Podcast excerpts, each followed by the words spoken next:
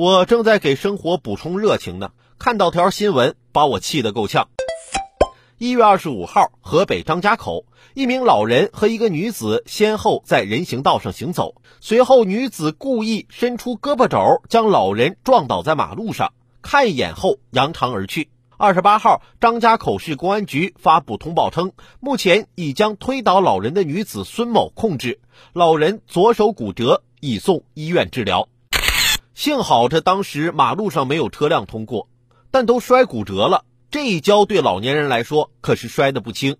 没人要求你必须善良，但好歹要遵守最起码的法律底线吧。对于老年人、年轻人要抱有最起码的善意，你越尊敬老人，老人也会越体谅你。有一次我出门上了一辆公交车，车上人挺多，我刚坐下没多久，一个老大爷就出现在我面前，看着老大爷颤颤巍巍的样子，我赶紧站起来准备让座。